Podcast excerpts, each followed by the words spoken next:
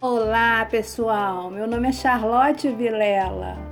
Novidades, assuntos relevantes, gente interessante. Chá comigo. Vamos entrar? Quer tomar um chá? Começa agora o Chá Comigo. Vamos entrando, ficando à vontade, pessoal. Ai, que bom, gente. Boa noite, pessoal. Sejam bem-vindos a mais uma edição do Chá Comigo. Eu sou a jornalista Charlotte Vilela, idealizadora desse projeto que surgiu em 2020 com a realização de lives ali no ambiente do Instagram. Agora, na segunda temporada, em busca de um formato mais interativo, de um layout mais gracioso, da possibilidade de fazer mais coisas aqui com vocês, apresentando conteúdo de outras, outras formas. Estamos agora realizando as lives nos ambientes do YouTube e do Facebook, com posterior edição para a rede de podcasts. Então, se vocês estão aí nos assistindo, já gostaria de pedir aquele apoio para o nosso projeto, se inscrevendo no canal, fazendo aquele trâmite todo, deixando o seu like, ativando o sininho e de preferência acompanhando essa live até o final, porque hoje a gente vai conversar com uma pessoa sensacional que eu tenho certeza que vocês vão gostar, gostar muito de conhecer. Enfim, hoje eu vou conversar com o designer Antônio Henrique, na verdade, um artista, tamanho talento que ele imprime as suas criações, muito mais que joias, né, trabalhadas com pedras preciosas, com minérios. Ele trabalha aí com elementos inusitados, como conchas, como coco. Trabalha, sobretudo, com muita sensibilidade, trazendo, trazendo para suas criações muito conceito, inteligência, cultura mais do que nunca ele trabalha também aí no esteio da sustentabilidade. E se não é uma obsessão, é realmente um caminho que ele seguiu trilhar, né, procurando essa criação sustentável cada vez mais. Nesse sentido, a gente destaca o lançamento da sua nova coleção, Gaia, né, que é um que tem uma homenagem e que tem uma mensagem de uma mensagem de, de preservação e de respeito. Ele vai explicar melhor para a gente o que ele quis passar através dessa coleção. E vamos aí, né, saber um pouco mais sobre a trajetória que ele trilhou, trilhou ao redor do mundo, que ele fez também em si mesmo, né, em busca de se tornar um ser humano cada vez melhor. Então, seja bem-vindo, Antônio Henrique. Oi, minha querida. Tudo bem? Bem. Tudo bom? Tudo ótimo. Muito obrigada por sua presença. Imagina, eu estou super lisonjeado de você me receber e com uma introdução dessa. Ah, é? eu fico pensando, quem tem amigo tem tudo. Não. Ah, que isso. Não tirar meu mérito, né? Não, não, não quero tirar meu mérito, né? Não, imagina, te entrevistei há, há muitos anos e fiquei fascinada com o seu trabalho. Fico muito feliz aí de ver como como você cresceu, né? Porque o, seu trabalho realmente é diferenciado. Eu entendo que, que não é uma coisa para todo mundo, né? Muito exclusivo e traz, né? Muita informação. Não é aquela coisinha, né? Que as pessoas estão acostumadas, perfeitinha, né? Você tem o costume de dizer que você tem uma uma irregularidade, né? Você parece que você deixa que os minérios, que as pedras se comuniquem também, né? Então acho muito bonito assim quando você tem um brinco que a pedra não é exatamente igual, né? Não tem aquela lapidação, né? Você deixa, ah, enfim, não, não, não sei se eu estou falando bobagem, mas eu eu vejo isso assim uma coisa de um um natural, um rústico, né? Você deixa a natureza trabalhar junto contigo. Então, eu acho sensacional. Mas ela conversa muito, quem tem que conversar aqui hoje é você. Então, eu queria que você começasse explicando, né? Que eu sei que você foi introduzido assim, se não introduzido, mas você tomou conhecimento da, da joalheria ainda muito cedo, que a sua mãe Miriam, né, também trabalhava com joias, então você desde pequeno participou ali daquilo, né? Ganhou, adquiriu intimidade ali com, com ferramentas de, de ateliê, nomes de pedra, e chegou a atuar um pouquinho com ela. E aí chegou um certo dia que você partiu para uma outra viagem, de forma que só depois dos seus 30 anos, de mais de 30 anos, você abriu a sua marca, né? Então eu queria saber se se foi um retorno às origens, se foi um caminho que aconteceu, se você tinha que viver outras coisas primeiro, ou se foi um projeto. Hum, interessante. Charlotte, vou, eu vou começar mostrando uma peça que eu gostei muito do que você falou. É muito interessante quando acontece o seguinte: eu penso, eu tenho uma intenção, e aí a outra pessoa vê exatamente o que eu pensei e o que eu intencionava. Isso é muito legal. E você falou isso, aí eu pensei nessa peça aqui. Vamos ver se dá para ver direitinho. Tá torto, né? Assim. Isso. Mas são pérolas barrocas. Aí eu coloquei um cabochão de esmeralda dentro da pérola. E a transição é um diamante negro quadrado. Então, só para ilustrar, e é interessante que cada uma dessas pedras, ela veio de um lugar, de um tempo, e aí a peça, é, a maioria das peças é assim, tem toda uma trajetória de reconhecimento, de encontro daquelas, daquelas pedras, no caso pérola, né? E aí, eventualmente, a, a, pérola, a peça meio que se manifesta, ela acontece. Acontece, outra coisa que acontece também, das pedras ficarem guardadas muito tempo. Tipo, eu tenho pedra que eu trouxe da minha trajetória de quando eu morava na Índia, que eu voltei da Índia tem quase 15 anos já. Tem pedra que eu estou usando agora, que eu trouxe de 15 anos atrás. Sabe como? É super interessante, assim, esse de ver a coisa vivendo dessa forma. É muito legal. Então, Deixa eu ver se eu tenho algum exemplo aqui de coisa. Ah, tem. eu andei separando umas peças aqui, porque eu vou, à medida que eu vou falando, eu vou ilustrando, né? Enfim, isso aqui é uma mistura de, olha, nessa peça tem turquesa, é, turmalina rosa, esmeralda, topázio azul, tanzanita e pérola. Então, assim, é aquilo. São, é, tem pedra aqui que eu comprei há 15 anos atrás, e, e, e aí nessa coleção agora a peça se materializou. Então, tem isso, isso, isso, isso fala muito do processo também, né? De como a coisa é uma coisa viva, né? O, uhum. É uma estrutura viva. Mas voltando à sua pergunta, né? Porque acabou que a, a marca, o Antônio Henrique Joias, ele aconteceu quando eu voltei para o Brasil, eu voltei para o Brasil em 2007 e a gente abriu a loja no Gilberto Salomão aqui em Brasília em 2008. Ou seja, eu tinha já 41 anos. Eu estava com 41, olha só. E eu trabalho com joia desde criancinha, desde neném. Porque a minha mãe foi uma, foi uma influência muito forte, né? E ela meio que, eu acho que ela meio que passou essa paixão dela para mim desde quando eu era criança. Eu nunca esqueço de uma cena, uma, uma cena, uma coisa que me marcou profundamente assim. Ela gostava à noite, ela, ela tinha muita joia, ela era apaixonada pelas joias, né? Ela botava tudo na cama e ela meio que fazia um desfile assim.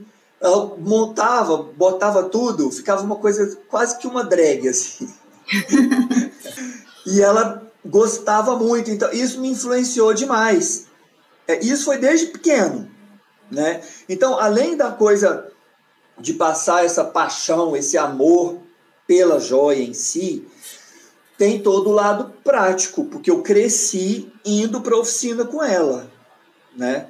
Então, eu ia para a oficina, eu acompanhava a produção, e tinha também o aspecto do business, porque eu era o office boy dela, entendeu?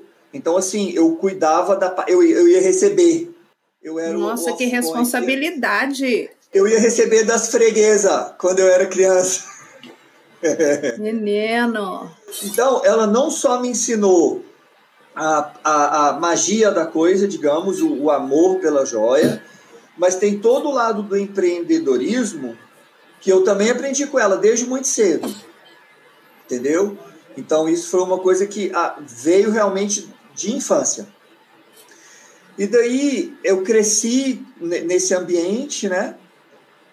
Então tem criança, adolescência, e aí tem uma.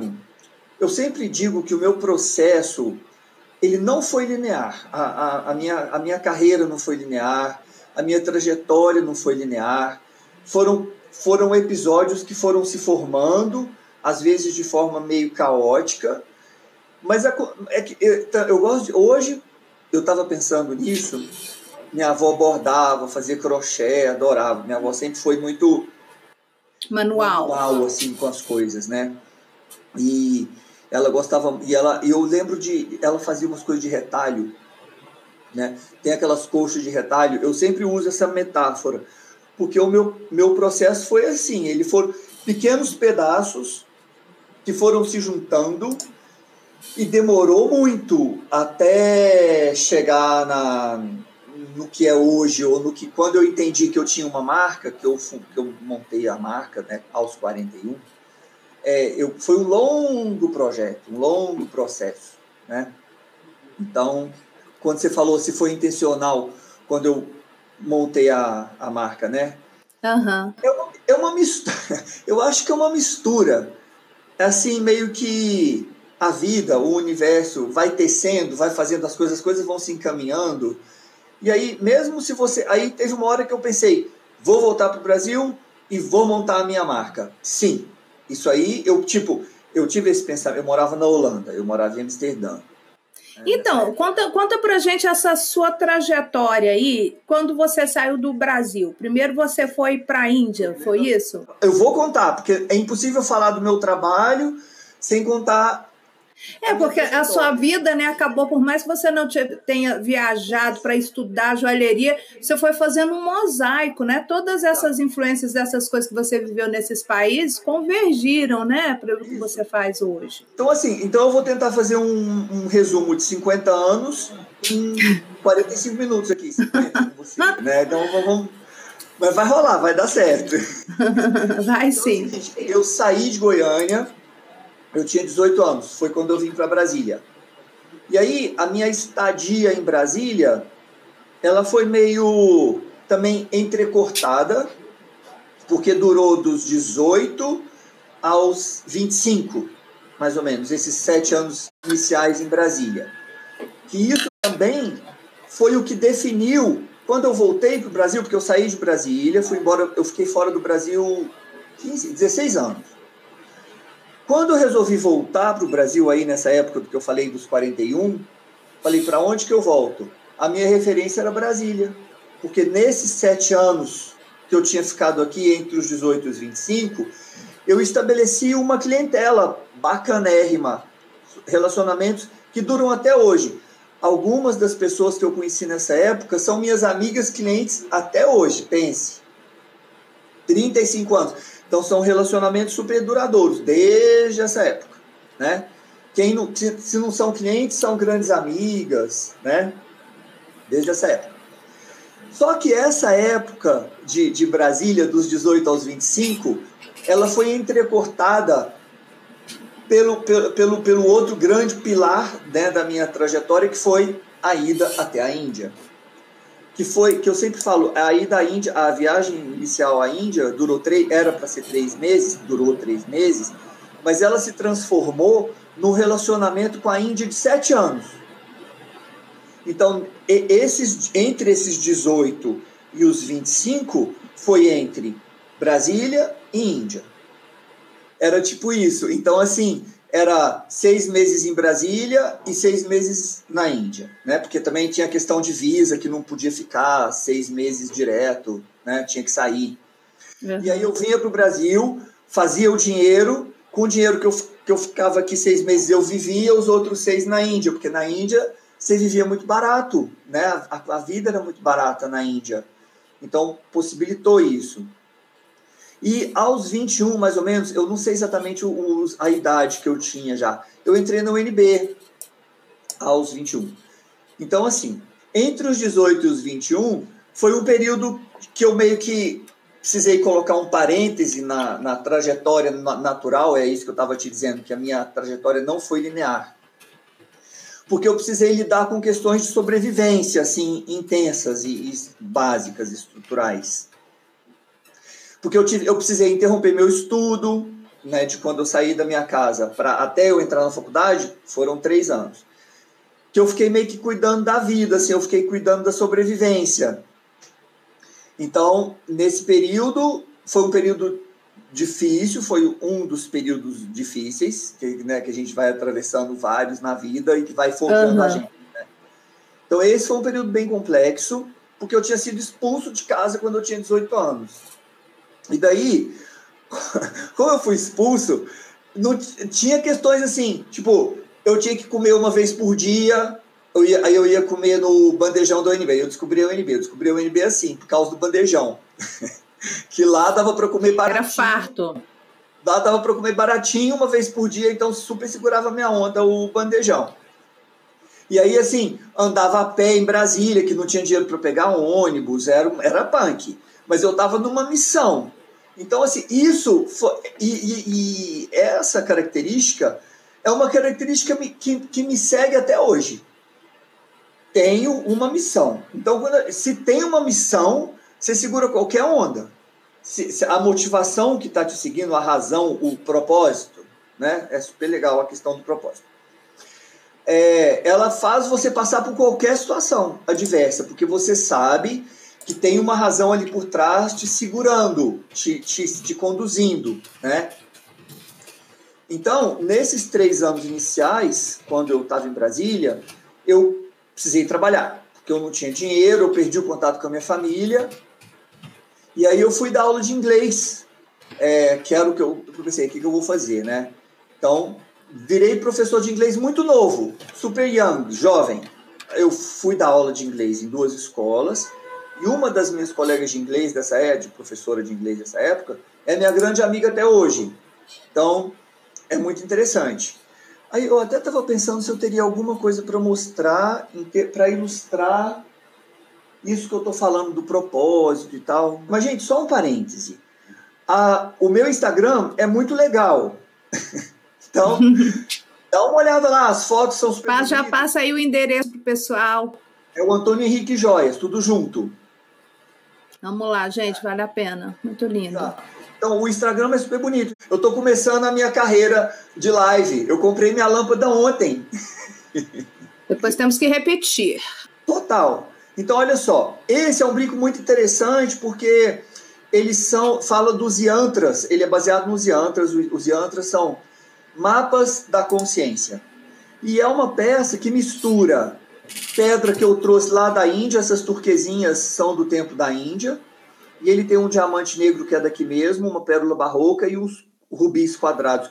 Mas é só para colocar a coisa no contexto. Eu tinha, tava, tinha falado da minha amiga, que eu tava, comecei a dar aula de inglês, que é minha amiga até hoje. Eu morava entre Brasília e Índia nessa época. Então, aí entra um pilar muito. É, que foi essencial no desenvolvimento da minha linguagem, que foi a experiência que eu vivi na Índia. Essa é a primeira coisa. Né? A Índia tem tradição de joalheria muito forte. Joia faz parte da cultura, é uma das coisas mais importantes da cultura da Índia. Tudo que a mulher lá na Índia, no caso, né, tem, ela usa. Então, as mulheres da Índia, elas são literalmente cobertas de ouro, mesmo, não é? E não importa a classe social não importa a, o, nível de poder econômico que elas têm, qualquer circunstância de qualquer mulher na Índia, elas são pencadas de joia, independente da situação.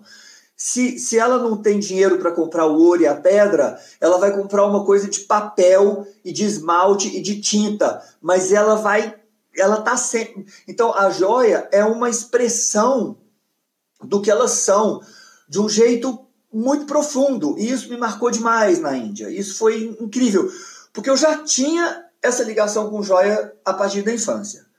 E quando eu cheguei na Índia e vi que aquilo era, era elevado à décima potência, eu, eu me senti em casa demais. Falei, nu! é uma festa. Sabe como a questão da joia na Índia, né? Então, isso é uma estética, é uma questão importante, é a questão da, da, da estética da Índia, né? Foi uma coisa que me influenciou muito no trabalho. Só para voltar à questão das dificuldades de Brasília que eu, que eu tive, é, que eu estava vivendo naquela época, então foram, foram momentos de, de, de limitação. Né? Eu comia uma vez por dia, eu andava a pé, eu morava na casa de uma amiga querida que me recebeu na época, você deve conhecer a Raquel Ulloa, jornalista também. Hum.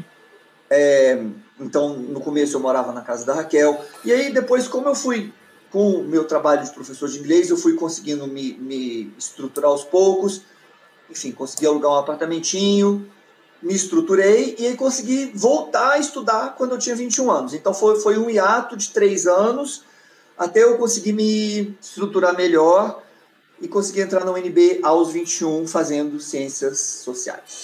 Você também já comentou aí que você morou muitos anos na Holanda.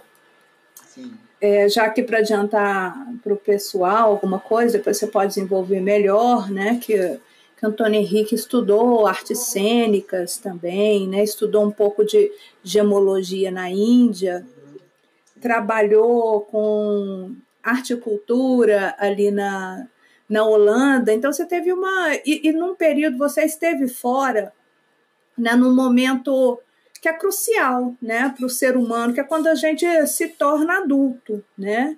que a gente vai ter aquelas Então eu entendo assim completamente quando você fala da sua relação com Brasília, porque foi o que eu vivi também. Eu me formei e vim para cá, né? Então todas aquelas coisas de adulta eu comecei a fazer aqui, né? Então eu volto a Goiânia, né? É minha cidade natal, minhas raízes estão lá, mas a minha convivência maior está aqui, né? Que foi quando eu comecei a adquirir autonomia e que fiz esses laços mais profundos também. É, mas como foi passar tanto tempo fora, você tem uma, uma relação muito forte com o Brasil nas suas peças? Como foi alimentar sua brasilidade, né, suas referências em relação ao Brasil estando fora?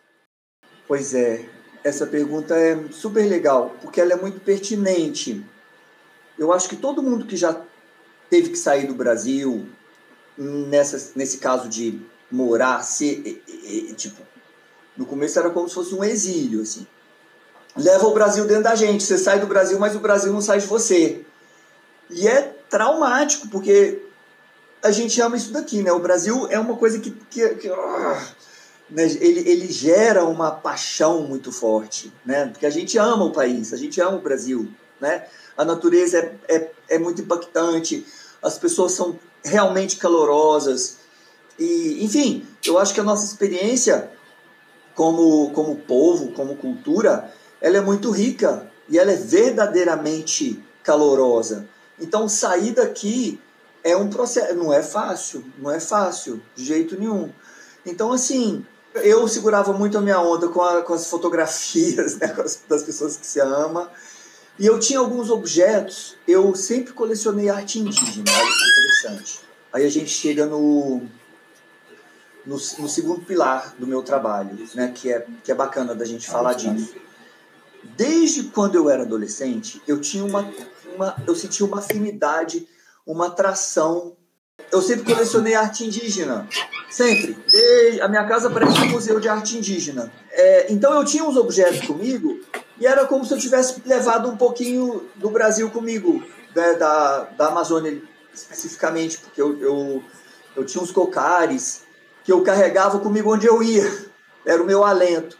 O meu alento era, um, era, um, era a memória dos povos indígenas. Aquilo, aquilo me acalentava demais. Então, e isso é interessante. Isso nos traz. Eu vou fazer algumas ilustrações aqui uhum. de, algumas, de algumas peças que eu acabei de fazer. Porque eu acho que uma das coisas que, que, que me deram a identidade para o meu trabalho foi o fato de eu incluir no meu trabalho de joalheria os materiais tradicionais usados classicamente dentro da cultura dos nossos povos originários. E eu sou super orgulhoso disso, porque eles são meus amigos, meus irmãos. Eles são muito felizes porque eles vendem os cocos que eles cortam, eles me vendem os caramujos que eles passam semanas cortando. Eu tenho, como eu disse, eu tenho uma coleção enorme de cocar É, eles me mandam os cocares e eu vendo os cocares para as minhas clientes, eu mando dinheiro tudo para eles. Não é que eu não, não faço dinheiro com isso. Uhum. É, eu faço para é uma forma que eu tenho de apoiá-los, principalmente agora na, pandem na pandemia. Meus amigos Funiô, que é a tribo lá do Pernambuco, nossa senhora, eles são super agradecidos, porque imagina, eles tiveram, têm que se isolar, né? Eles não têm opção. Mas deixa eu mostrar para vocês uma, uma peça que eu gosto muito, que, eu, que é uma peça nova dessa última coleção. Não, mas a gente entra no Instagram e dá para ver direitinho. Antônio é Henrique Joias, pessoal. Isso. É coco e ele é cortado numa proporção, mas é uma peça muito interessante. Então aqui eu uso os brilhantes, o coco e uma esmeralda que eu também já tinha há muito tempo, e aí virou isso. Isso aqui são umas pulseiras, e no caso elas são de caramujo, que eles cortam manualmente. Tradicionalmente, olha que interessante. Quando elas vão se casar, o caramujo é o dote que a família da noiva dá para a família do noivo. É super legal. Tem um nome que são, as, são os povos do Alto Xingu que desenvolvem esse caramujo. E essa daqui é interessante porque ela tem uma turquesa do meu tempo de Índia. Então essa daqui é o Oriente, encontrou com o Ocidente e virou, virou isso. É um respeito muito tempo, né? As coisas que a natureza demora, né? Você, você guardou aí 10 anos, 15 anos, às vezes a natureza levou quanto tempo para construir isso, né? Muito bonito ver esse respeito que você tem à matéria-prima. É, bom, você já falou tudo, não preciso mais. É, então, mas olha só, explica aqui. Você ah, fala assim em sustentabilidade, né? Mas quando a gente pensa em joalheria, a gente não consegue desassociar da prática da mineração, né, que é uma das coisas mais destruidoras para o planeta. De que forma você conseguiu, está conseguindo viver? Já temos aí o, o, exemplo né, dessa colaboração que você faz tão bem, aí, de forma bem sucedida né, com essas aldeias. E de que forma se pode fazer uma, uma joalheria sustentável? Qual o seu caminho? Charlotte, essa questão é extremamente delicada, muito delicada, porque ela de novo traz a gente, não sei se você viu hoje, não sei se foi hoje ou se foi ontem, a Folha publicou uma foto de uma criança Yanomami. Sim, ah, foi, foi anteontem. Terrível. morrendo. E, e o nosso presidente comendo bife de R$ 1.800 o quilo. Então, eu acho que Gaia quer dizer muito isso também eu acho que é muito difícil hoje em dia a gente se distanciar da, da política, porque na verdade política é tudo. Política é o que a gente come, política é o que a gente sente, política é o que a gente fala, política é como, como a gente se relaciona. É o, é o... Então, não dá mais para a gente se dissociar e, e, e não falar disso, não tocar nesse assunto. Esse assunto é muito importante. Na verdade, eu acho que não existe nenhum outro assunto a ser falado que não seja esse. Mas deixa eu só te falar, só para tirar da, do caminho, a, a, questão como eu lido com isso em termos da minha empresa, da, da, do meu fazer, do meu dia a dia. Né? É, há uns três anos atrás, mais ou menos, não, já tem mais, quatro anos, eu tive um, um entendimento muito profundo em relação a isso. Porque o que está acontecendo agora na Amazônia é justamente em função da mineração. Né? Toda a questão da grilagem das terras, da destruição das madeiras, da destruição dos povos indígenas, tem a ver com a questão do, do minério. Então, e claro, eu trabalho, a minha matéria-prima vem, é, é, ouro, não preciso nem, isso é, né, joia, joia é feita de ouro. Uhum. Então, eu parei completamente de comprar ouro é, que, que, podia estar tá vindo de minério é, da, da, das, das mineradoras, né? E comecei a trabalhar apenas, exclusivamente com ouro reciclado. Apenas. Eu não trabalho mais com, com ouro de garimpo, não faço mais isso. É, todo meu ouro ele é reciclado. Eu, eu tenho uma parceria com um escritório em Goiânia. Eles viajam o Brasil inteiro comprando as, as joias que são vendidas nos, tanto nos leilões da, da Caixa como os restos dos ourives, aí a gente refaz a liga para poder para ser ouro 18, porque né, no Brasil a gente pratica o ouro 18, né, que é uma liga de, de 25% de prata e cobre né, no, no, no metal, no ouro puro, que é o ouro 24. E eu só trabalho com ouro reciclado. Então, isso é um, uma. Mas esse questionamento, essa discussão, é uma discussão que vem vindo com muita força no mercado joalheiro.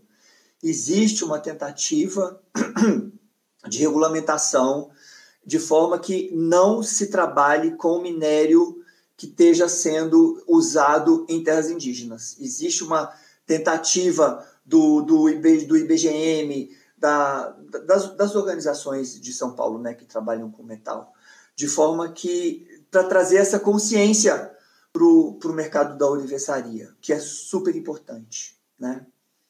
Então, eu fiz até uns quatro anos que eu, eu, que meu ouro, é, eu só trabalho com ouro reciclado, né? Aí, voltando, né, ao pensamento anterior, eu acho que é muito importante, na verdade, essencial, crucial, fundamental, que a gente entenda e se responsabilize, cada um de nós, por tudo que está acontecendo.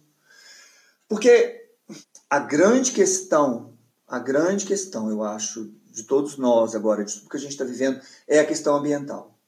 Não tem mais como a gente se separar disso, não tem mais como a gente não pensar nisso, e não tem mais como a gente não se responsabilizar por isso. Sabe como? São a vida desses povos, a cultura, gente, a cultura, a cultura dos povos originários brasileiros é riquíssima.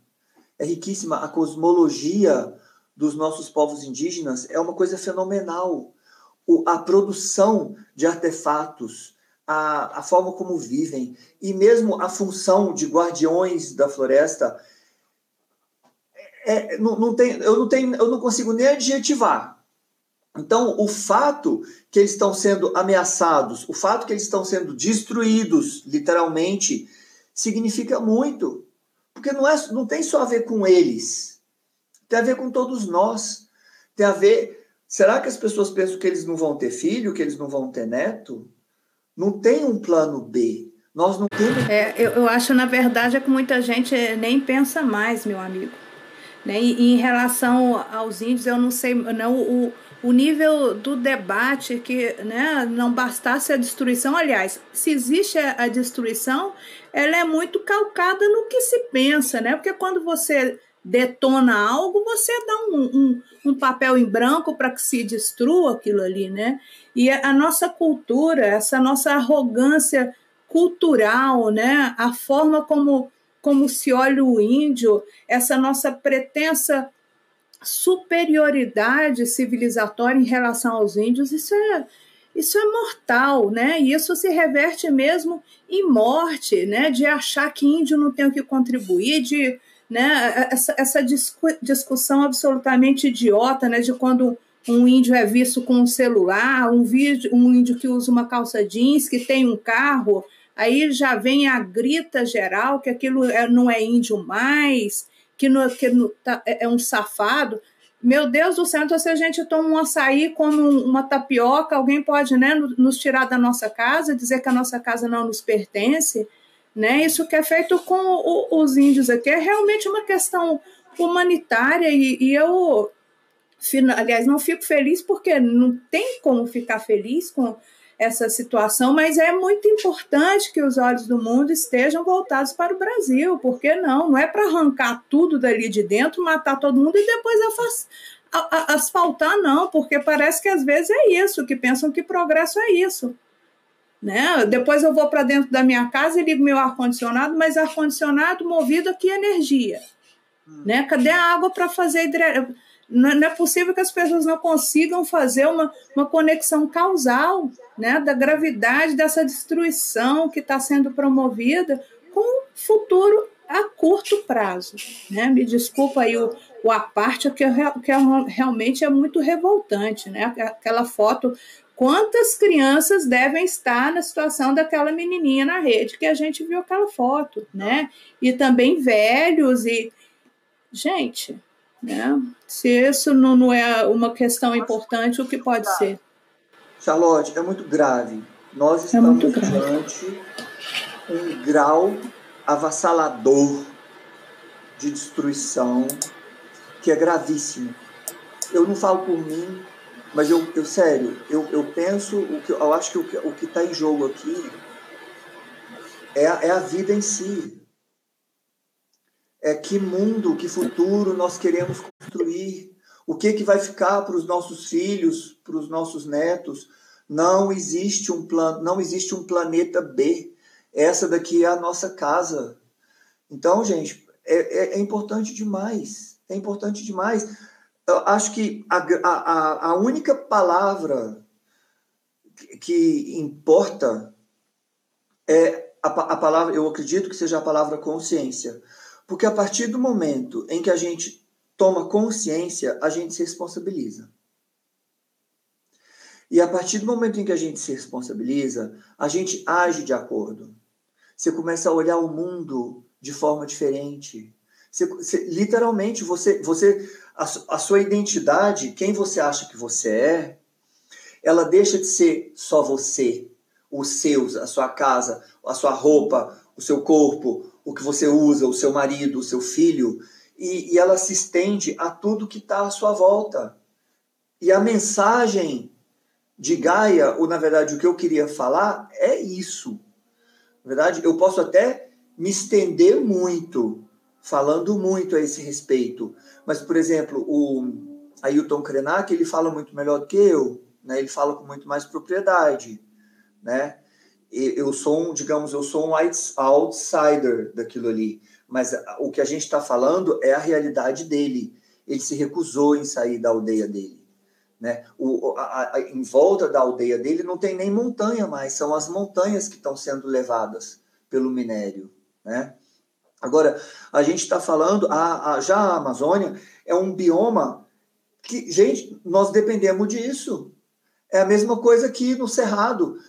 Se a gente vai a duas horas de Brasília, as plantações de soja, ali, o, o, o nível, a quantidade de veneno que está sendo jogada nas nascentes dos nossos rios é assustador. Então, tem essa questão dos agrotóxicos que são proibidos no mundo inteiro e que foram liberados e que estão sendo usados indiscriminadamente no país e que estão comprometendo a nossa saúde e a saúde de todas as gerações que estão por vir. As nossas nascentes, as nossas águas estão comprometidas. Então, gente, eu, eu, de eu até eu falo isso, eu me lembro de uma frase do Paulo Gustavo, que é o grande Marte do nosso tempo. O Paulo Gustavo se tornou um Marte, porque foi uma morte desnecessária, foi to, era totalmente desnecessário. Então, assim, mas se aconteceu, é porque tinha que acontecer, por outro lado, né? Pensando assim, em termos maiores. Mas podia ter sido evitado. E Cada uma das pessoas. Afinal, existe uma vacina, né? Exatamente. Então, eu acho que é muito importante as pessoas se responsabilizarem, de novo a palavra, se responsabilizarem, se, se conscientizarem do que está acontecendo. Essas 450, sei lá quantas mil mortes, daqui a pouco 500 mil até o fim do mês, certamente, não eram necessárias. Talvez metade delas mas a outra metade podia ter sido evitada, sabe como? E cada uma das pessoas que, que, que, que botou a mão ali e apertou aquele número é responsável por isso. Sabe como? Então, assim, é isso que eu falo, níveis de consciência. Daqui a pouco já vai ter. Ano que vem é ano de eleição, né? E as pessoas estão formando seus pensamentos. E, de novo, gente, não é. Eu não, tem a ver com esquerda, nem com direita. Eu estou falando sobre a manutenção da vida. Eu estou falando que é algo que vai muito além de mim, de você, do que eu penso, do que eu não penso, do que eu gosto, do que eu não gosto. É básico. Nós estamos falando da manutenção da vida. E isso aí, por exemplo, que você falou, né, de direita e de esquerda, essa, essa dualidade que está tá destruindo as relações. Veja bem, você trabalha com o mercado de luxo, né? Tá. Mas e daí? Uma pessoa que tem dinheiro, ela pode consumir de forma consciente, né? O que eu estou comprando, esse negócio de toda hora, né? Com todo respeito aos aplicativos, ao e-commerce, mas esses dias eu fiquei tão revoltada. Eu estava vendo um negócio assim para cozinha, vendo um, um, uns pacotinhos para guardar coisa no congelador. O negócio demorou dois meses para chegar. Quando eu vi o negócio, veio lá da, da Índia, gente. Eu falei, gente, onde estava escrito isso que estava vindo da Índia, eu não compraria. Né? Você fazer. Que é isso? Para ter uns pacotinhos? Você consumir né, essa quantidade de recurso. Ah, eu vou mudar? Vou, vou. Se todo mundo tiver uma consciência, sim, a gente muda as coisas dessa forma. Boa. Vai comprar do seu vizinho. Vou comprar Exato. da pessoa que usa ouro reciclado. No começo da pandemia, ano passado, eu, eu pensei, eu falei, bom, porque eu tenho muitas famílias que dependem de mim. Os meus ourives dependem de mim, né? As famílias dos ourives dependem de mim, né? A família do Gavin, do meu marido, que mora lá na África do Sul, depende do Gavin. Sabe como? Tem todo, eu tenho seis filhos, né? Os meus cachorros, que a gente cuida dos, dos desses cachorros que nem eles comem comida de verdade, meus cachorros não comem ração. Eu ajudo um monte de, de protetor de, de, de animal. Toda semana a gente, eu trabalho praticamente para mandar dinheiro para as protetoras de, de animais. Eu não sei se tem alguma aí me assistindo, mas elas são minha, minha testemunha. Elas podem, de, elas podem testemunhar. é tudo verdade. então, eu criei, um, eu sugeri né, que as pessoas me entregassem o. que a gente usasse as joias antigas, que elas não, usem mais, não usam mais, e refazer coisa. E isso, desde o começo da pandemia, foi um projeto bacanérrimo que eu adorei fazer. Porque foi um jeito de manter as oficinas ocupadas, de, de garantir que a, que a comida chegasse ali na mesa dessas pessoas que trabalham e dependem desse dinheiro. Foi um jeito de, de garantir o dinheiro rodando. Sabe como? Foi uma adaptação. Claro que eu, eu não estou vendendo a coleção nem nada. Foi, foi um. Vamos, tipo, foi um plano C ali. Como que eu vou manter a coisa funcionando? Sabe como? Então, eu acho que é, é muito importante, gente. A gente. Veja bem, Charlotte, a minha grande Gente, tá, é ok eu falar, porque não é que eu esteja falando de mim, fazendo propaganda de mim, não é isso. É porque eu trabalho. Não, mas você pode, estamos, o, o programa aqui é para falar de você, fique à tá vontade. Fala aí. O trabalho, ele é intrinsecamente ligado à minha experiência, a tudo que eu vivo, a tudo que eu vivi, né, a, a, a, a enfim. Então não dá para dissociar a minha experiência do, do trabalho que eu desenvolvo né? Basicamente. Então, assim, me assustou demais, continua me assustando até hoje, a maioria da minha família. Tipo, maioria, mas assim, pai, mãe, tia, os tios todos, os primos todos, são, apoiaram e apoiam o governo atual. Então, assim, isso me assustou demais. Eu não sei se, talvez pelo fato de eu, de eu ser gay, é, eu, eu, eu fui forçado pela vida a procurar um outro caminho para poder sobreviver. E isso me possibilitou olhar para o mundo com outros olhos. Sabe como? Então, por um lado, voltando àquela questão, né? Foi uma coisa que no começo foi muito caótica, foi muito difícil, foi muito desafiadora, mas hoje ela me possibilita ver o mundo de um outro ângulo. Talvez se eu não tivesse saído ali daquele contexto, eu hoje seria também, eu estaria é, apoiando esse sistema de, de pensar, que não é um sistema político, é um sistema de pensamento. Né? Então, a gente precisa observar as, a raiz do pensamento, a gente precisa olhar a matriz de onde é que vem o nosso pensamento, de onde é que vem o nosso comportamento, entender que esse modus operandi, esse mecanismo que nos trouxe até aqui, Não funciona, minha gente. Quantos mais vão precisar morrer para a gente poder entender como cultura, como sociedade, que esse modus operandi, que essa forma de olhar para o mundo e de fazer as coisas não funciona.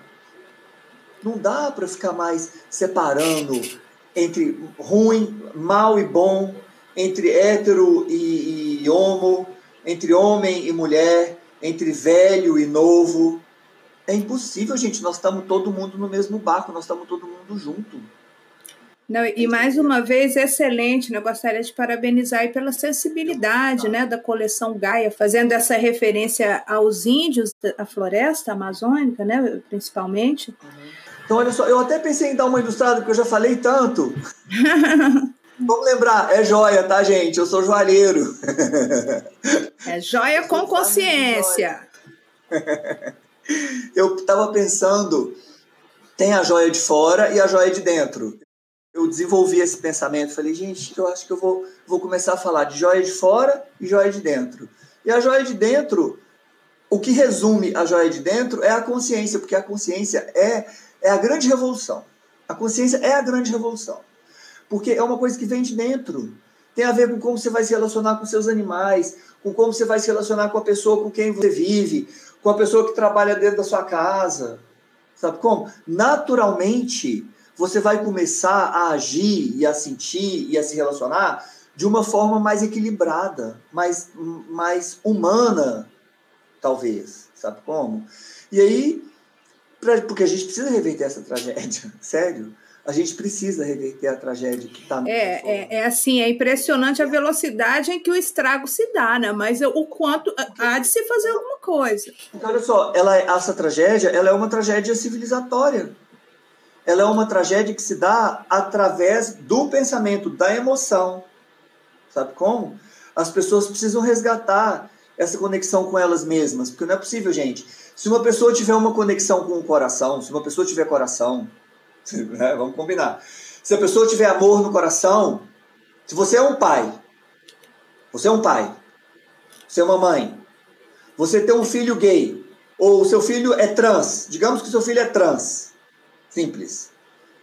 Você tem duas opções. Ou você vai acolher essa criança, apoiar essa criança e permitir que essa criança seja o que ela é, porque ele é seu filho. Ou você vai expulsar seu filho da sua casa porque ele não é o que, o que você acha que ele deveria ser. Só que esse você achar o que ele deveria ser é uma programação, é um dogma que você aprendeu ali da, da igreja, ou você aprendeu do político, ou você aprendeu da televisão, ou, você ou pelo WhatsApp. Exatamente. É. Então, basicamente, a gente precisa encontrar de novo o caminho do amor. É muito, é muito simples. É muito simples. Nós precisamos encontrar o caminho do amor. Simples assim. De novo, eu agora, o Paulo Gustavo é o meu, virou o meu farol. O Paulo Gustavo é o meu novo mestre, é o meu novo guru. Eu acho que o Paulo Gustavo é o guru da humanidade inteira. É, nossa, foi, foi muito, muito comovente, mexeu muito com todo mundo. Não, gente, por favor. Quando aquela foto dele com os dois nenenzinhos, é de chorar para sempre, é de chorar para sempre. Aquilo é, é, de cortar o coração assim. E as pessoas usando aquela foto, as pessoas não, né? Teve gente que usou aquela foto para dizer que o, aquilo ali é o pecado, né? Por isso que ele tinha que morrer, porque ele, ele foi ter uma, uma família, né? Veja bem, que ele foi amar. Mas olha só, olha, como, olha que interessante, como tudo converge para uma coisa só.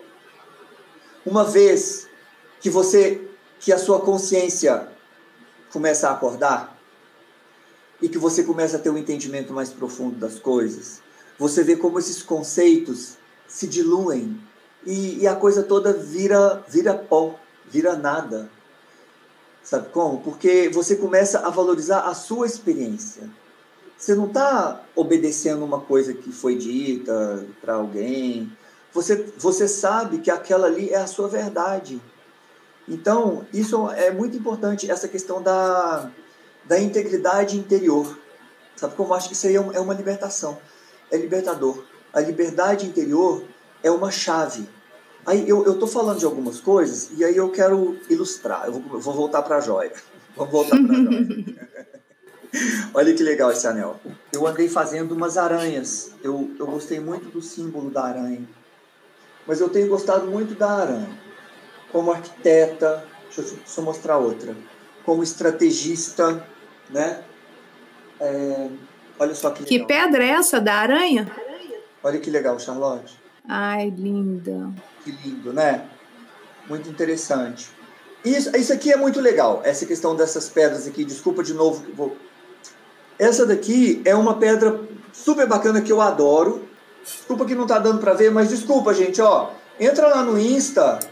O Insta é muito legal. É Antônio Henrique Joias. A Margarete falou: o seu amor, ame-o e deixe-o ser o que ele é. Simples assim, né, gente? Graças a Deus que a, a, a, nós temos, nós temos, o que salva o Brasil, gente, é a arte. São os nossos artistas, é a nossa alma, porque a nossa alma é muito rica, ela é muito maravilhosa.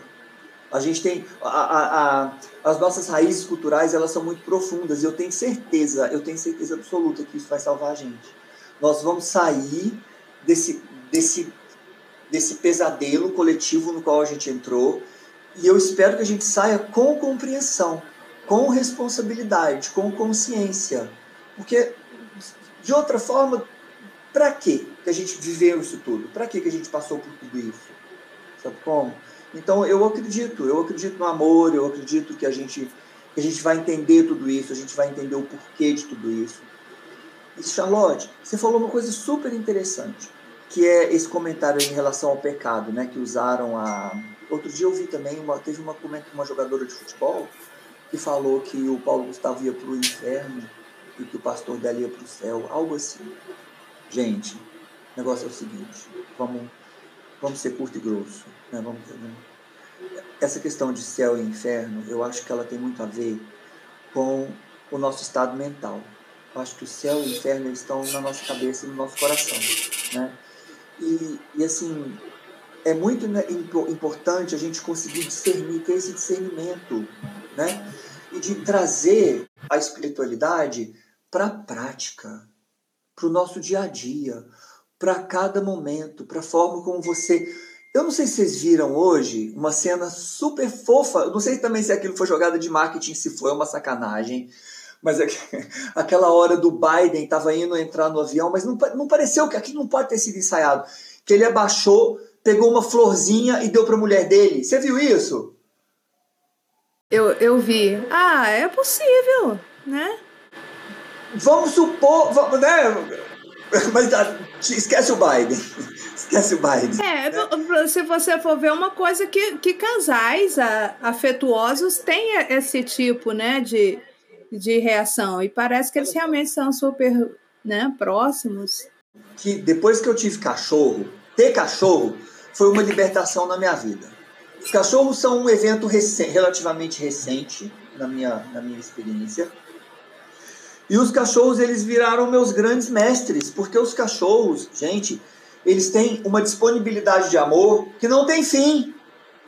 Você pode é, fazer uma sacanagem com ele, ele continua te amando, ele, ele te perdoa instantaneamente. Sabe como? A gente, eu demoro uma vida inteira para perdoar. Se perdoar, demora uma vida.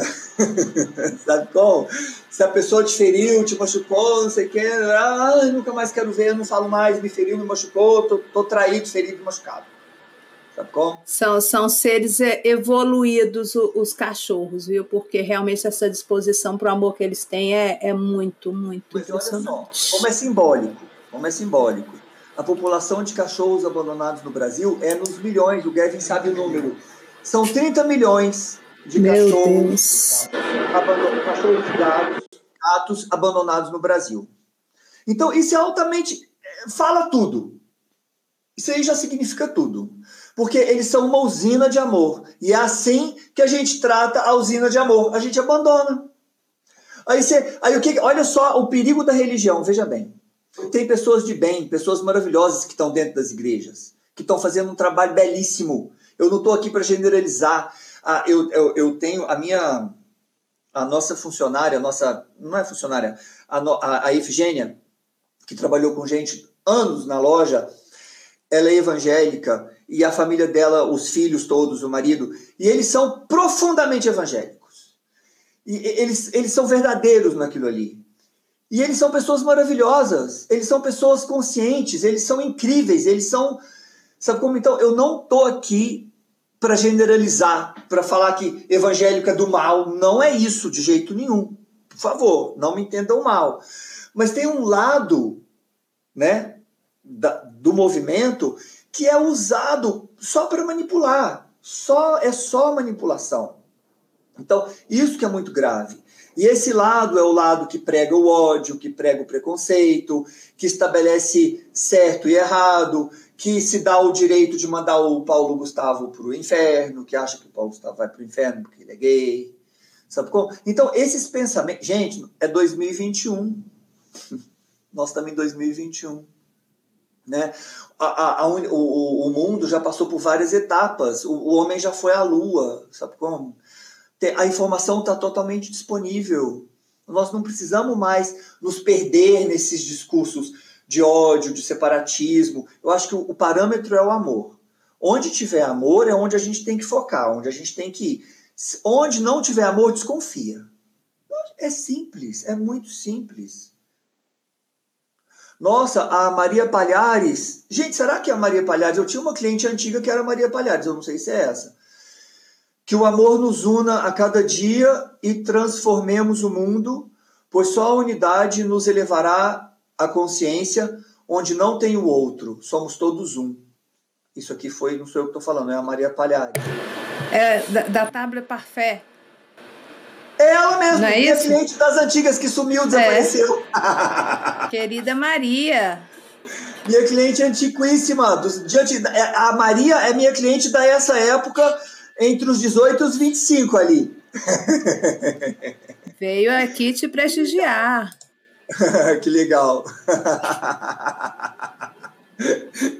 que ótimo. Pois é, eu não assisti o Povo Professor. É o filme preferido do Gavin. O Gavin ama, não assisti. O Gavin não come mais polvo depois que ele viu o polvo professor. Ai, não, eu também. Eu, eu parei de, de comer mamíferos, não como mais mamíferos. É, não sei se vou conseguir chegar vegana, mas é, é uma caminhada. E, e assim, além daqueles animais que eu já comia antes, eu não vou comer mais. Tipo assim, o povo parei também. É, animais exóticos, chega, já como carne o suficiente, né? Inclusive o consumo desenfreado de carne é um, um, dos motivos, né? Uma das coisas aí que acelera a destruição do nosso planeta, né?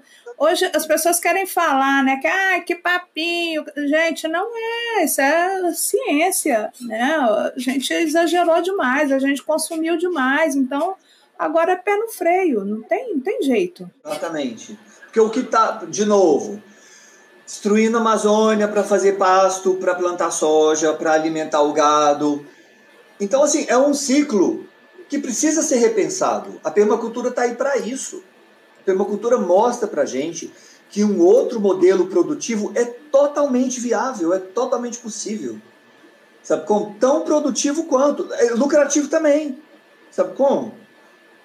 É, é com possível. certeza. Então, assim, são várias as etapas, mas é hora de agir, gente. Não, nós não temos mais tempo de ficar pensando muito e não fazer porque as geleiras estão derretendo muito rapidamente. Sabe como? Ah, os nossos mananciais. Adoro o seu sabe como. Sabe como? Querido, mas olha, eu queria te agradecer esse, esse tá desvio. Não, não, já, já já a gente acaba, mas assim, que a gente veio para falar de joalheria, mas não só de joalheria, mas esse desvio que você fez é super não desvio, é um voltar para a rota, né? O que você está fazendo aqui é, é preciso, né? Que a gente aborde mais esses assuntos. Muitas vezes são assuntos que a gente evita é, de tocar, porque causa hoje tudo causa constrangimento. Se a pessoa não concorda com o que você fala, já começa o fla-flu, né? Já tudo na nossa sociedade hoje é muito movida pelo maniqueísmo, então as discussões são cada vez mais difíceis, né? Então, assim, te agradeço muito a sensibilidade, assim, a sensibilidade da, do, do, do, seu pensamento, essa consciência que você tem é justamente o que torna o seu, o seu trabalho tão bonito. Nessa referência que você faz à floresta, aos índios, nessa coleção Gaia, como é oportuno isso, né? Como é preciso valorizar essa cultura, gente. Né? Uma, algo tratado com tanto menosprezo, as, as nossas maiores riquezas. Veja bem, a gente é, como é rica essa cultura tão próxima da gente, às vezes viajando, você só vê placa com nomes indígenas, nomes de cidade, nomes de bairro, nome de rio, e a gente não sabe o que essas palavras significam. A gente sabe o nome dos estados dos Estados Unidos e a gente não sabe o que significam os nomes das nossas cidades. Mas olha só, mas isso aí é a tal da. da tem, um, tem, um, tem uma palavra. Ah, lembrei. É a colonização cultural. Sim. Né? É a mente colonizada. Simples assim. E não tem, né? A, a, nossa, a nossa cultura brasileira, a nossa educação nunca valorizou o indígena, sempre colocou o índio como uma coisa menor, né? Então a gente é importante saber a história mundial, a história europeia, a gente tem que saber tudo. Agora, por que não saber o nosso? Né? Isso gerou isso, a falta de identidade com, com os nossos irmãos aqui. Isso. O processo todo tem a ver com descolonizar. É muito importante a gente descolonizar o pensamento, a gente descolonizar o nosso coração, né? Então, estabelecer essa conexão, estabelecer essa conexão com a gente mesmo, eu diria, que é primordial. Não importa como você o faça, então, por exemplo, eu, eu tenho uma disciplina de treino, eu treino todo dia, né? Então, treinar para mim é a, é a minha oração, né? Então, não interessa se a pessoa, se você vai na igreja rezar, ou se você vai no parque fazer uma caminhada, ou se você vai caminhar com seu cachorro, não interessa. Mas esse processo da gente se ocupar, se habitar, se encontrar, se achar, é importante demais. E, e, e parar de ficar teleguiado pelo, pelo WhatsApp. Porque, gente, famílias destruídas. Famílias destruídas. Simples assim. Semana passada eu estava fazendo a live com a Mônica e aí alguém me tinha me mandado uma, uma reportagem que saiu no Metrópolis de um pai que estava querendo matar o filho, ameaçando o filho de morte de 14 anos, no interior de Goiás, em Jataí. Pensei, gente, é o mesmo processo, é a mesma coisa. É o caminho do amor sendo destruído em função de uma ideia, de uma abstração, de uma coisa que não é real, não é palpável, não é a sua vida que está ali, não é a vida do seu filho que está ali. É uma ideia que te foi imposta, mas essa não é a sua realidade, não é a realidade do seu filho, não é a sua. Então é, é muito simples, gente. O caminho de volta ele é simples, mas ele requer, ele requer uma disponibilidade ele requer que a gente deixe um pouco de certeza, ele requer que a gente deixe um pouco de verdade, sabe? Como que a gente entenda o grau de manipulação que está acontecendo, porque a gente tem que acordar, tem que ter um acordar, não pode continuar do jeito que está. Não é possível que 500 mil vidas vão ser em vão. Não pode. Seria uma pena a gente passar por tudo que a gente está passando sem a gente ter um entendimento muito profundo de tudo o que significa. Sabe como? Voltando à ideia do pecado, o grande pecado seria a gente passar por isso sem aprender nada, sem entender é. nada da gente mesmo e do outro. Perfeita essa colocação. É necessário que as pessoas pensem, né? tomem as rédeas das suas vidas e enxerguem, né? Tá muito claro. Querido, nosso tempo. Eu estou adorando os comentários da Maria. Sim, vamos, ela está super participando. Eu vou ler aqui alguns comentários, aí depois eu vou te dar cinco minutos ah, para a gente concluir. Maravilhoso, posso? Claro. Legal. É, aqui são dois. Esse faz parte da, da, da Bom, isso é Gaia, né? Uhum. Isso é coco. E, de novo, é aquele coco que eles cortam proporcionalmente. Aqui são dois é aquele coco que eles cortam proporcionalmente, é super difícil de encontrar. Esse aqui foi, eu estava em Trancoso em, no verão, e eu encontrei de novo lá um amigo, ele é dos Guajajara, e ele tem um, um Instagram muito legal, chama Artesanato e Cores, o artesanato desse meu amigo. Ele é, um, é uma família indígena maravilhosa, eles são lindos e eles têm um trabalho lindo. E eu comprei dele o o coco. E aí eu montei esse anel. Super delicado e forte ao mesmo tempo, né? Esse bonito. design aí. Olha, eu, é bonito, é chique, é original, é simbólico, é significativo, é, é enfim. Tem, tem... Gente, vocês estão vendo aí no, no, próprio Antônio Henrique que ele é um fera para na joalheria masculina também. As peças dele para os homens. É. Lindas. Eu sempre falo que o meu melhor propagandista é o Cacai. Cacai usa uma. Eu até fiz um, um, aqui parecido com o do Cacai. O Cacai Mostra aí pra gente. O Cacai é de ouro branco. Mas olha que bonito isso. Eu, eu só peguei o fio e, e continuei a, a, a, imagem dele com, as, com, com cubos, né? E aí o efeito é maravilhoso, é super chique, super cool. E, enfim, remete a várias coisas, né? Você arrasa, meu bem. São os nossos é, me deu, me, ela me deu um toque egípcio, indígena. Também. Né? Também, porque tá, é a tal da história, tá tudo interconectado, tá tudo tá interligado. Tudo. Né? É isso aí. Então uma coisa Vamos... a outra, enfim. Deixa eu ler aqui alguns comentários. Aqui a Maria Palhares está aí desde o início. Adoro o seu trabalho. Verdade. E a Adriana está uhum. com o neném em casa o André Luiz achou muito bom, ele começou a, lá atrás também, ele fez, deixou esse comentário. Aqui é a Maria Palhares.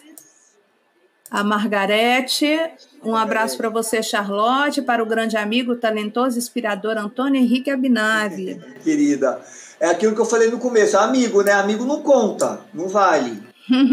tem que valer, né, gente? Quem tem amigo tem tudo. Muito é bacana a relação com os índios, Antônio Paiva aqui, né? Ah, novamente a Margarete, a hora é essa. O planeta e a natureza exigem respeito e uma radical mudança de nossas atitudes. É, é isso, gente. É isso. É disso que se trata. Não tem, não tem mais nada para. Tudo. Ó, de novo, de novo, Paulo Gustavo. O herói. O ícone, o farol. E, e sabe o que fisicamente você me lembra ele? Já, já me falaram isso também. Hoje, é. uma outra pessoa veio aqui em casa. Hoje, ah, veio uma cliente aqui em casa hoje, falou: Antônio Henrique, você é tão parecido com o Paulo Gustavo. Eu só Parece sim. Só me falta-me o humor, né, gente? Ô, tristeza. Deus não me deu esse dom. Ah, mas então hoje você também tá bem humorado. Tá falando mas... aí com indignação, porém com humor sagaz. Mas olha só, é, ele falou uma coisa bacanérrima. É, a mãe. Não, como é que é? A luta pela Mãe Terra, a luta pela Mãe Terra é a mãe de todas as lutas. Vou repetir. A luta pela Mãe Terra é a mãe de todas as lutas. Arrasou.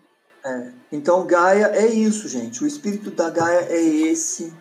Falando em Gaia, deixa eu ler aqui uh, um, um, texto que você colocou no seu catálogo aqui para as pessoas sobre Gaia. Tá. Inteligência viva que nos sustenta. Gaia é o espírito da terra.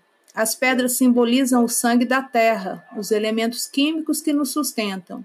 Nesta coleção, as pedras e suas composições são o fio condutor que traduz a preciosidade e singularidade de estarmos vivos e interligados uns aos outros e ao planeta. Yes. É isso. É isso. É isso. É isso aí. Então, querido, para concluir, ah, tinha tanta coisa para a gente falar, eu queria entrar aí um pouco, falar mais das matérias-primas, das pedras, da joalheria masculina, acho que a gente vai ter que marcar um outro encontro. O tempo a gente que faz, só o que acontece, a gente já passou de uma hora, e aí é um tempo assim que as pessoas né, já começam a ficar um pouco longo. Longo, é, não, fica longo. Então eu queria aí que você concluísse, deixasse um convite, passasse os seus contatos para as pessoas. Então, na verdade, o meu contato, a minha janela com o mundo agora é o Instagram, né? Que a gente fechou a loja no Gilberto, já tem quase, não, já tem, fechamos em 2019. Então o contato é pelo Instagram, é o Antônio Henrique Joias, tudo junto. Antônio Henrique Joias. E outra coisa que eu gostaria de falar, só para fechar o, o, pensamento, o raciocínio, eu estou querendo fazer uma campanha, e isso eu vou me estruturar melhor em relação a isso. Claro que eu vou colaborar, é, mas eu gostaria de fazer uma campanha de forma a aumentar a consciência em torno desse assunto. O Instituto IPES é um instituto muito bacana, que é o responsável pela primeira casa de acolhimento de, de pessoas LGBTs no Distrito Federal.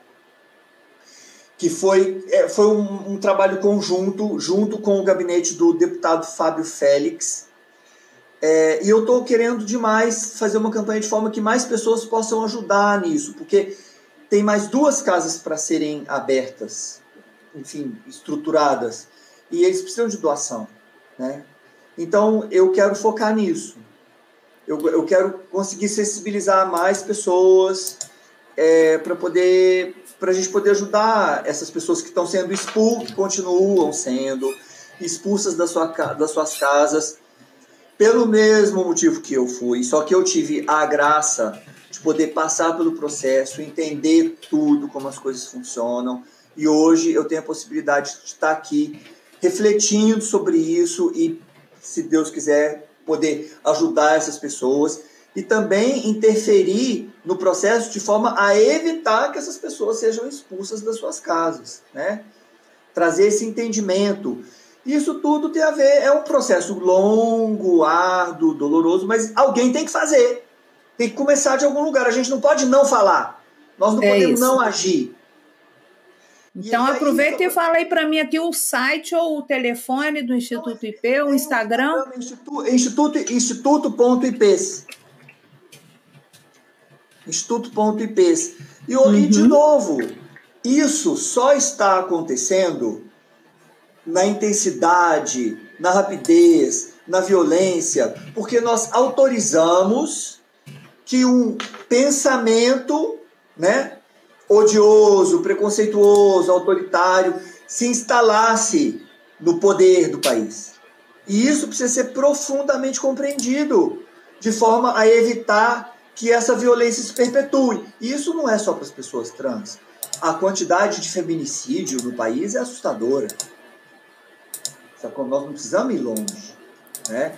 Então a gente precisa retomar e assumir a responsabilidade desses processos e evitar que isso se perpetue. Simples assim. Não precisamos ir longe. Perfeito, querido. Queria agradecer. Foi uma aula aí de, de cidadania. Você fala com muita propriedade, com muita indignação, mas com com muita leveza, né, carregando esse amor no coração, né, uma mensagem de amor que você compartilhou aqui com a gente, né, além aí do seu trabalho belíssimo, que como eu disse, né, reflete tudo isso que você é, né, uma, muita coerência, né, uma homenagem maravilhosa que você faz aí, vou até destacar, pessoal, tá aí, ó, o endereço do Instituto IPES, e vou destacar aqui mais uma vez um trecho, né, Gaia, inteligência viva que nos sustenta, Gaia é o espírito da Terra, né? Sem a terra, acabou, só, só nossa casa, né? Ela vai ficar aí, nós vamos embora e acabou. Não existe planeta B. Então, gostaria de te agradecer e de te parabenizar, desejar muito sucesso nessa coleção. Convidar todos vocês para conferir o trabalho do Antônio Henrique, Instagram, arroba Antônio Henrique Joias. Confere? Yes. Mas está tudo ali no Instagram, as peças da nova coleção estão lá. Sim. Uhum. Tá certo? Tá ótimo. Então, Obrigado, muito obrigada, querido. Obrigado, Vamos só ver aqui, tem, tem mais um comentário que o Antônio Paiva desejando sucesso. Boa noite, boa noite, obrigada. Maria Palhares, beijo grande para os dois. Obrigada Valeu, todos, querido, pela presença. Semana que vem a gente volta às 19 horas.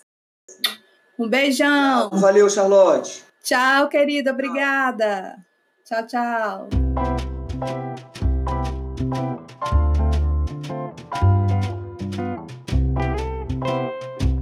Podcast Chá Comigo. Sua pausa semanal com muito charme e conteúdo. O Chá Comigo é uma produção da Dona Mídia. Produção e edição de áudio de Militão Ricardo para Mr. Maia. Obrigada a todos pela presença.